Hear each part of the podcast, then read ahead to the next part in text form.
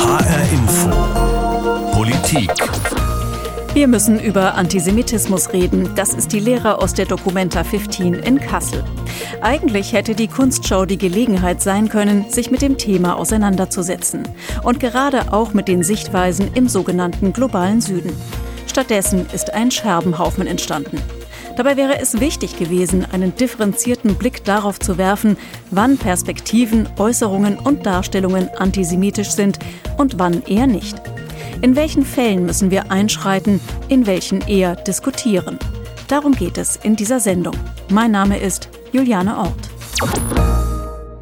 Die Dokumenta in Kassel läuft weiter, aber sie wird als Kunstschau des Antisemitismus in die Geschichte eingehen.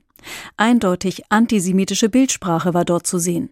Andere Darstellungen sind umstritten. Und ständig gibt es Meldungen über weitere Künstler und Künstlerinnen, die Boykottaufrufe gegen Israel unterstützen.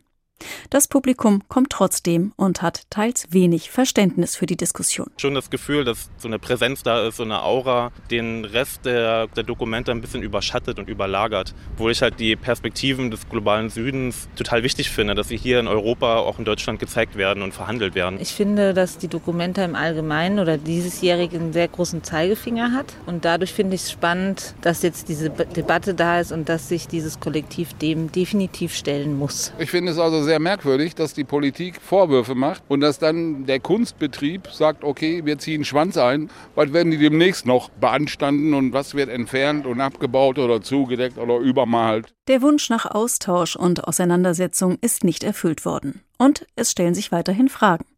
Was kann gesagt und gezeigt werden? Welche Sichtweisen sind hinzunehmen? Welche sind klar antisemitisch und sollten aus der öffentlichen Diskussion und dem öffentlichen Raum verbannt werden? Das ist nicht immer so eindeutig. Die Dokumenta und der Umgang mit Antisemitismus haben Fragen aufgeworfen. Zum Beispiel, ob und wann ein Boykottaufruf als antisemitisch einzustufen ist. Darüber habe ich mit zwei Experten gesprochen, die jeweils unterschiedliche Sichtweisen haben. Zum einen mit Samuel Salzborn. Er ist Ansprechpartner des Landes Berlin zu Antisemitismus und Professor für Politikwissenschaft an der Uni Gießen. Er forscht und publiziert zum modernen Antisemitismus. Außerdem habe ich mit Meron Mendel gesprochen. Er ist Direktor der Bildungsstätte Anne Frank und Professor für soziale Arbeit an der Frankfurt University of Applied Sciences. Er war zwischenzeitlich auch Berater der Dokumente. Zum einen gehörte er zu einem Expertenkreis, der weitere Ausstellungsstücke unter die Lupe nehmen sollte. Zum anderen hatte er sich daran beteiligt, ein begleitendes Gesprächsformat über Antisemitismus aufzubauen. Weil die Aufarbeitung des Geschehenen durch die Dokumenta Geschäftsleitung aber nicht in Gang kam, zog er sein Engagement zurück. Mit beiden habe ich über Antisemitismus gesprochen. Aber bevor wir zu Ihren Einschätzungen kommen, hören wir erstmal Hadija Haruna mit einer Erklärung zur Frage, was Antisemitismus eigentlich ist. Antisemitismus ist vor allem eine Leidenschaft, sagte der Philosoph Jean-Paul Sartre, und dass die Haltung derer, die ihn vertreten, von einem Mangel an Sein gekennzeichnet sei. Aber was heißt das? Wer antisemitisch denkt, projiziert innere Konflikte auf andere, sieht in Jüdinnen und Juden das, was er an sich selbst nicht mag. So beschreiben es unter anderem Sozialpsychologen. Diese Merkmale teilt der Antisemitismus mit anderen gruppenbezogenen Menschenfeindlichkeiten. Doch im Unterschied zum Rassismus, bei dem die eigene Herrschaft durch das Abwerten anderer legitimiert wird, macht der Antisemitismus das Gegenteil. Er rebelliert gegen eine vermeintlich herrschende jüdische Klasse. In der antisemitischen Weltanschauung ist der Jude oder die Jüdin mächtig und böse, Über- und Untermensch zugleich. Juden seien klug und intelligent, würden diese Eigenschaften aber moralisch niederträchtig einsetzen. Wenn es keine Juden gäbe, der Antisemit würde ihn erfinden, schrieb Sartre. Und so kommt es, dass der Antisemitismus keine Juden braucht. Er findet sich in Verschwörungsfantasien und aufgeladenen Projektionen, die nicht immer leicht zu entschlüsseln sind und schon eine einzelne Beschreibung oder eine Symbolik können antisemitisch sein. Der Antisemitismus existiert seit fast 2000 Jahren und hat sich über die Jahrhunderte verändert. Vor 1945 lässt er sich in einen christlichen Antijudaismus, einen bürgerlichen Antisemitismus, der sich auf die Nation bezieht, und einen sich daraus entwickelnden rassistisch-biologistischen NS-Antisemitismus unterteilen. Immer wieder wurden Juden und Jüdinnen über die Jahrhunderte mit Verboten belegt, waren Gewalt ausgesetzt, die im Holocaust gipfelte. Ab 1945 wird von einem sekundären Antisemitismus gesprochen, anzutreffen in allen gesellschaftlichen Schichten und politischen Lagern. Ausdifferenzieren lässt er sich in einen weltweiten, verschwörungsbasierten, einen islamistischen und einen israelbezogenen Antisemitismus. Bei letzterem fällt es nicht immer leicht, zwischen einer Kritik an israelischer Politik und Israelfeindlichkeit zu unterscheiden. Und im neonazistischen Spektrum finden sich auch immer noch Versatzstücke des rassistischen Antisemitismus. Es ist komplex. Und das Bild vom hinterlistigen, geldgierigen Strippenzieher ist dabei immer geblieben. Und es gibt ein Spezifikum in Deutschland. Der israelische Psychoanalytiker Zwierex sagte einst, die Deutschen würden den Juden Auschwitz nie verzeihen. Antisemitismus gäbe es quasi nicht trotz, sondern wegen Auschwitz. Stichwort Schuldabwehr. In dieser Argumentation wird der Jude und die Jüdin zum Moralapostel stilisiert, weil ihretwegen immer wieder über die Verbrechen der NS-Vergangenheit geredet werden müsse. Deshalb falle es manchen leichter, den Antisemitismus auf andere abzuwälzen. Der Sozialpsychologe Sebastian Winter spricht von einer jüngeren Erscheinungsform, die sich als Konstellation von Antisemitismus und Muslimfeindlichkeit zeigt. Die These, in Deutschland gäbe es keinen Antisemitismus mehr. Die Muslime seien heute die wahren Antisemiten. Was ist Antisemitismus? Hadija Haruna war das mit einer Erklärung. Der Hass auf Juden ist Jahrtausende alt und es gibt verschiedene Ausprägungen und Entwicklungen, wie wir gerade gehört haben. Er zeigt sich in diffamierenden Darstellungen wie der Judensau an der Wittenberger Stadtkirche. Dazu hatte der BGH neulich entschieden, dass das klar antisemitische Relief bleiben darf, weil die Gemeinde einen Kommentar dazu angebracht hatte. Ein umstrittenes Urteil.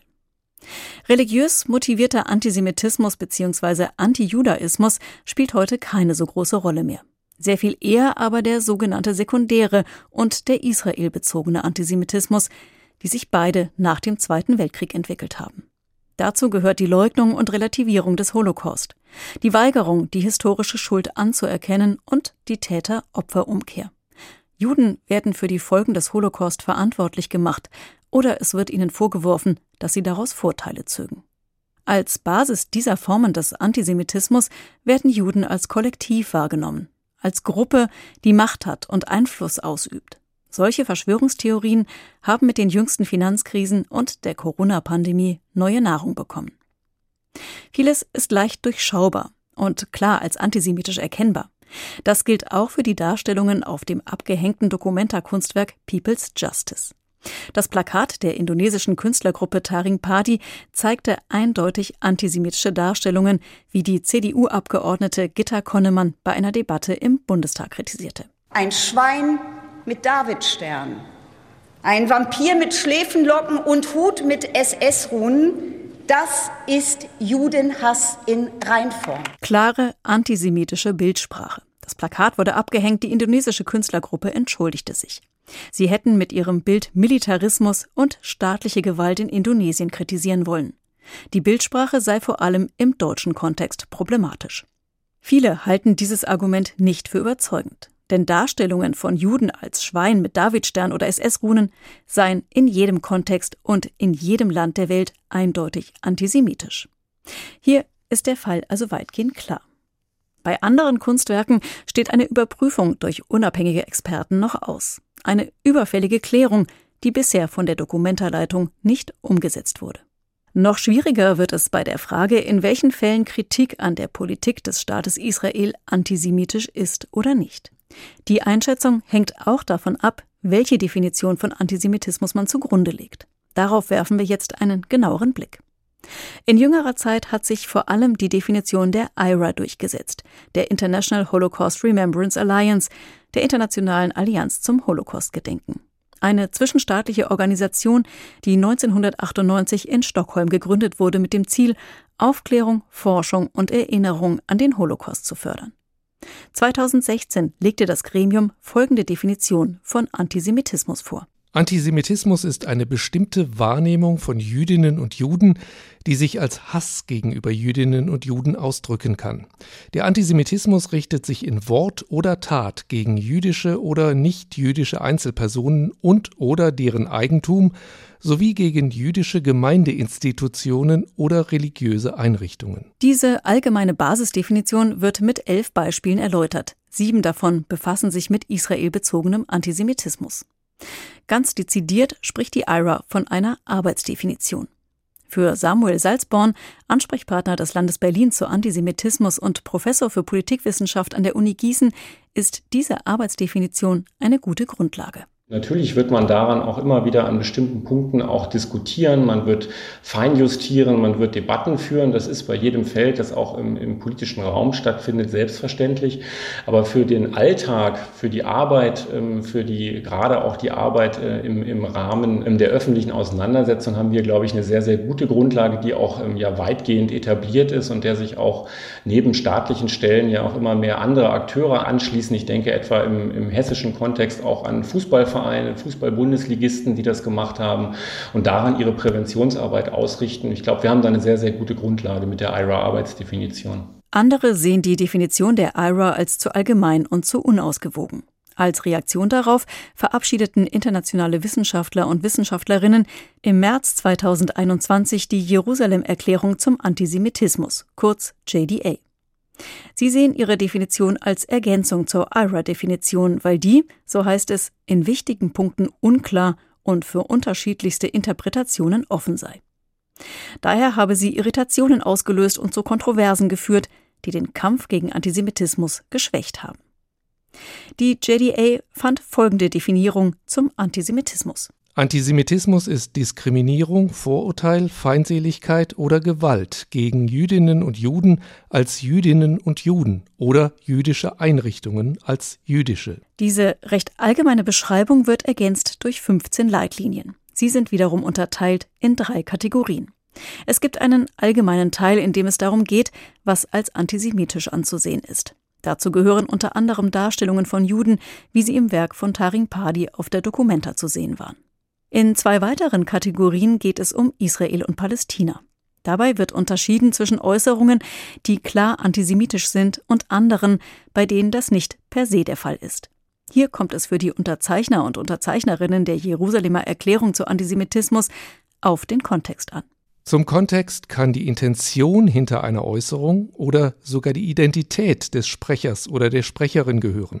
So könnte etwa Feindseligkeit gegenüber Israel Ausdruck eines antisemitischen Ressentiments sein, aber auch eine Reaktion auf eine Menschenrechtsverletzung oder eine Emotion, die eine palästinensische Person aufgrund ihrer Erfahrungen durch Handlungen seitens der staatlichen Institutionen Israels empfindet. Kurz, bei der Anwendung dieser Leitlinien auf konkrete Situationen sind Urteilsvermögen und Sensibilität gefordert. Der Kontext ist also entscheidend. Wer sagt es und mit welcher Intention? Das ist allerdings nicht immer einfach zu klären. Meron Mendel, Leiter der Frankfurter Bildungsstätte Anne Frank, mit einem Beispiel. Wenn Palästinenser beispielsweise die Forderung stellen, die sogenannte Rukerecht-Forderung, das, äh, Forderung, dass sie dann aus der Diaspora äh, nach, äh, zum Staat Israel, zu Palästina zurückkehren dürfen, da muss man genau schauen, wird diese Forderung gestellt nur, weil das eine jüdische Stadt ist? Die Antwort liegt auf der Hand. Nein, nicht, weil sie eine jüdische Stadt ist, weil diese Menschen eine klare Forderung haben, die unabhängig davon ist. An diesem Beispiel sieht man einfach ganz gut, Ganz konkret, dass bestimmte Forderungen, bestimmte also politische Haltungen, die äh, den Staat Israel äußerst kritisch gegenüber sind, sehr schnell als antisemitisch etikettiert werden. Und da plädiere ich sehr für Differenzierung. Wann ist Kritik an Israel antisemitisch und wann nicht? Es kommt für Meron Mendel auf den Kontext an. Für Samuel Salzborn, Politikprofessor an der Uni Gießen, liegt der Fall etwas klarer. Kritik am Staat Israel, an der Politik Israels ähm, wird nicht ähm, als antisemitisch kritisiert, ist nicht antisemitisch. Das ist eine Binsenweisheit, das herauszustellen, wenn sie eben sachlich nachprüfbar und eben dann auch revidierbar letzten Endes ist. Über Antisemitismus sprechen wir aber dann, wenn der Staat Israel ähm, grundsätzlich delegitimiert wird als jüdischer Staat, als demokratischer Staat, wenn mit doppelten Standards gemessen wird, also Israel anders bewertet wird als andere Staaten oder dann auch im Konflikt mit dem Palästinensern ähm, eine entsprechende doppelte Standards ähm, vorliegen und oder wenn ähm, Israel dämonisiert wird, das passiert oft durch Vergleiche mit dem Nationalsozialismus, visuelle oder auch verbale Vergleiche oder entsprechend andere Dämonisierungen, die halt die Politik des demokratischen Staates Israel hier in einem besonders düsteren Licht erscheinen lassen. Ein Kernpunkt der israelbezogenen Kritik ist die Frage, wie mit Boykottaufrufen gegen Personen oder Waren aus Israel umgegangen wird. Vor allem die Bewegung BDS steht dabei im Mittelpunkt. Die Buchstaben stehen für Boykott, Desinvestitionen und Sanktionen. Die Bewegung betreibt eine Kampagne, die den Staat Israel wirtschaftlich, kulturell und politisch isolieren will. BDS spricht davon, dass Israel Okkupation und Kolonisierung betreibe. Die arabisch-palästinensischen Bürger hätten ein Grundrecht auf Gleichheit und Rückkehr. In der Antisemitismusforschung wird der BDS als antizionistisch eingestuft, also gegen den Staat Israel gerichtet, vielfach auch als antisemitisch. Boykottaufrufe verurteilt auch der Politikwissenschaftler Samuel Salzborn. Also das Interessante ist ja, dass der Boykottaufruf, wie der etwa von der antisemitischen Kampagne BDS ähm, formuliert wird, sich immer eigentlich im Kern gegen die Menschen richtet, gegen die einzelnen Bürgerinnen und Bürger, weil diejenigen der, die sind, die die Leidtragenden eines solchen Aufrufes sind. Und wenn man einen solchen Kollektivboykottaufruf formuliert ähm, und das eben quasi mit antisemitischen Stereotypen hinterlegt, wie das bei der Kampagne BDS der Fall ist, dann ist dieser Boykottaufruf dann auch im Konkreten ähm, letzten Endes antisemitisch, ja. Ein Aufruf, beispielsweise Waren aus Israel zu boykottieren, ist also dazu geeignet, letztlich die Existenz des Staates Israel in Frage zu stellen. Gerade erst hat der Zentralrat der Juden wieder vor der BDS-Bewegung gewarnt und sie als klar antisemitische Ideologie bezeichnet, die gezielt verharmlost werde. Gerade vom Kulturbetrieb. Konkretes Beispiel die Documenta in Kassel. Jüdisch-israelische Künstler und Künstlerinnen waren nicht zur Dokumenta nach Kassel eingeladen worden, dafür aber palästinensische Künstler und Künstlerinnen. Und einige der Beteiligten haben Boykottaufrufe und auch die BDS-Bewegung unterstützt. Für einige Beobachter ein weiterer Beleg dafür, dass die Dokumenta antisemitisch ist. Ist ein Boykott gegen Waren und Personen aus Israel antisemitisch? Für viele eindeutig ja. Die Jerusalem-Erklärung zum Antisemitismus kommt zu einer anderen Einschätzung. In ihren Leitlinien heißt es Boykott, Desinvestition und Sanktionen sind gängige, gewaltfreie Formen des politischen Protests gegen Staaten. Im Falle Israels sind sie nicht per se antisemitisch. Auch hier ist es wieder eine Frage der Definition und des konkreten Falles, ob ein Boykottaufruf als antisemitisch gewertet wird. In Bezug auf die Künstler und Künstlerinnen bei der Documenta, die solche Aufrufe unterstützt haben, sieht es Meron Mendel von der Bildungsstätte Anne Frank pragmatisch. Die Möglichkeit, in internationale Kunst- und Kulturfestivals die Biografie jeder einzelne Gast zu überprüfen, durchzuleuchten, äh, ob die Person irgendwie in den letzten 15 Jahren irgendwelche Petitionen unterschrieben hat, diese Möglichkeit ist praktisch ausgeschlossen. Wir müssen davon ausgehen, dass unter äh, Gäste aus der, aus der ganzen Welt, ganz speziell aus dem globalen Süden, mehrere gibt, die in der Vergangenheit mit der Boykottbewegung, die sogenannte BDS, in Berührung gekommen sind. Da muss man auch verstehen, dass nicht BDS ist keine Organisation, wo Mitgliedschaftskarten ausgeteilt werden, sondern das ist eine lockere Zusammensetzung von verschiedenen Organisationen, und die Leute haben verschiedene Affinitäten oder Verbundenheit mit diesen Organisationen. Das kann jemand, der sehr aktiv ist und tatkräftig Boykott von, von israelischen Künstlern oder Wissenschaftlern vorantreibt. Das finde ich problematisch, aber es kann auch jemand, der irgendwann in der Vergangenheit äh, sein Name auf, an irgend, irgendwelche Petition gesetzt hat, die, äh, die unter anderem auch äh, Boykott aufruft. Das finde ich deutlich weniger problematisch.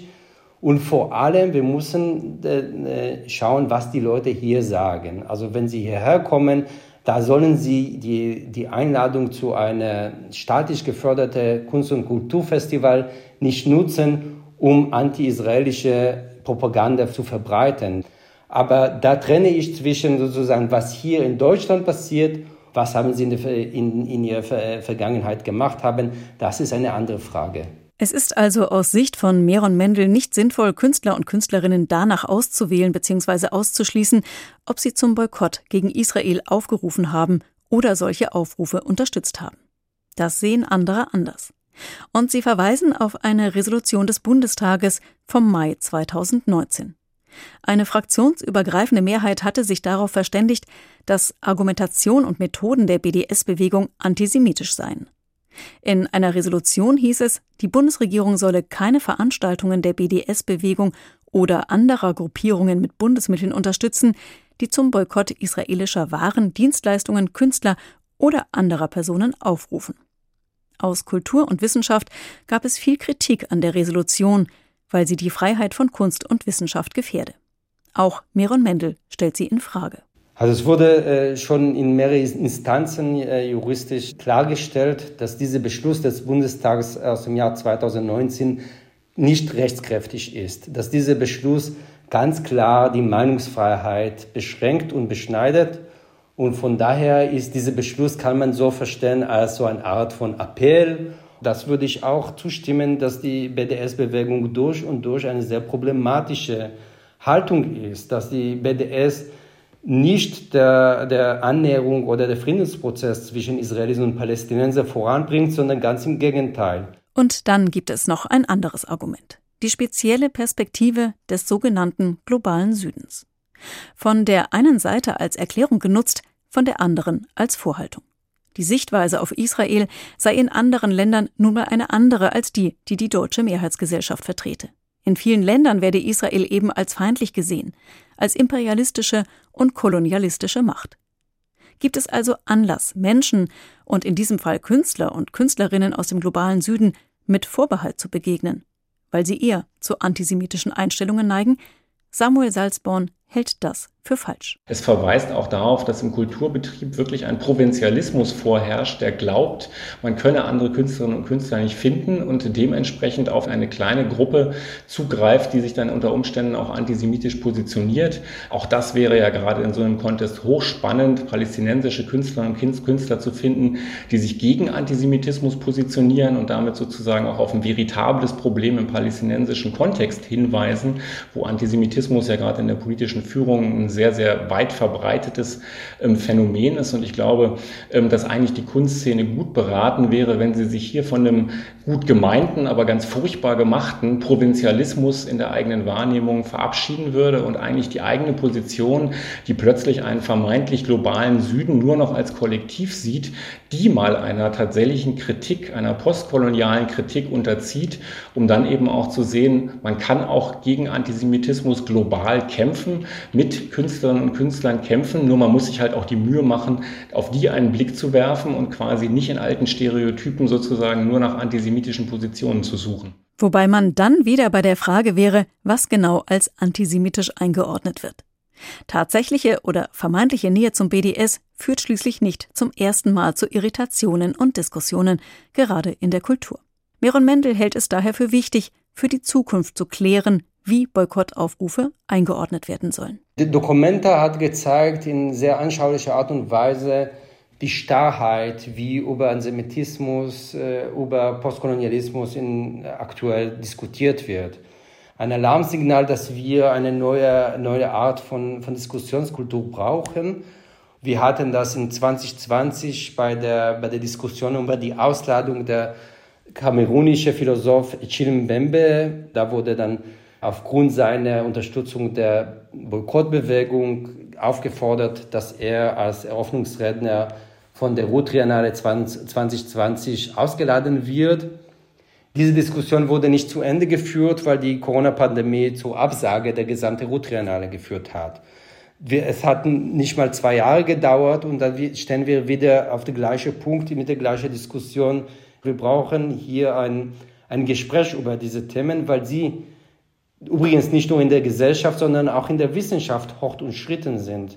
Was ich für mich sagen kann und für die Bildungsstätte Anna Frank, wir sind gerne dabei, in, ein, in einen Dialog darüber, in eine, wenn man so will, um Streit darüber. Es geht aber darum, miteinander zu streiten und nicht äh, nur sozusagen in einen Modus zu geraten, wo äh, Vorwürfe und Gegenvorwürfe in der in die Luft gesteuert werden. Wir müssen über Antisemitismus reden. Das ist die Lehre aus der Documenta 15. Ob die Kunstschau es noch schafft, diese überfällige Diskussion anzustoßen, ist sehr fraglich. Hier wurde eine Chance vertan, verschiedene Seiten miteinander ins Gespräch zu bringen. Die Bildungsstätte Anne Frank hat für den September zu einer Diskussion eingeladen. Der Kunst- und Kulturbetrieb zwischen Antisemitismus und Postkolonialismus, so der Titel. Dabei sein wird auch Hito Steyer. Die Künstlerin hatte ihre Werke von der Documenta zurückgezogen, aus Protest gegen den Umgang mit Antisemitismus. Künstler des palästinensischen Kollektivs Question of Funding, deren Bildserie Guernica Gaza in der Kritik steht, hat die Teilnahme aber verweigert. Das ist fatal. Denn wir müssen reden, und zwar miteinander und nicht übereinander. Das war HR Info Politik. Mein Name ist Juliane Ort.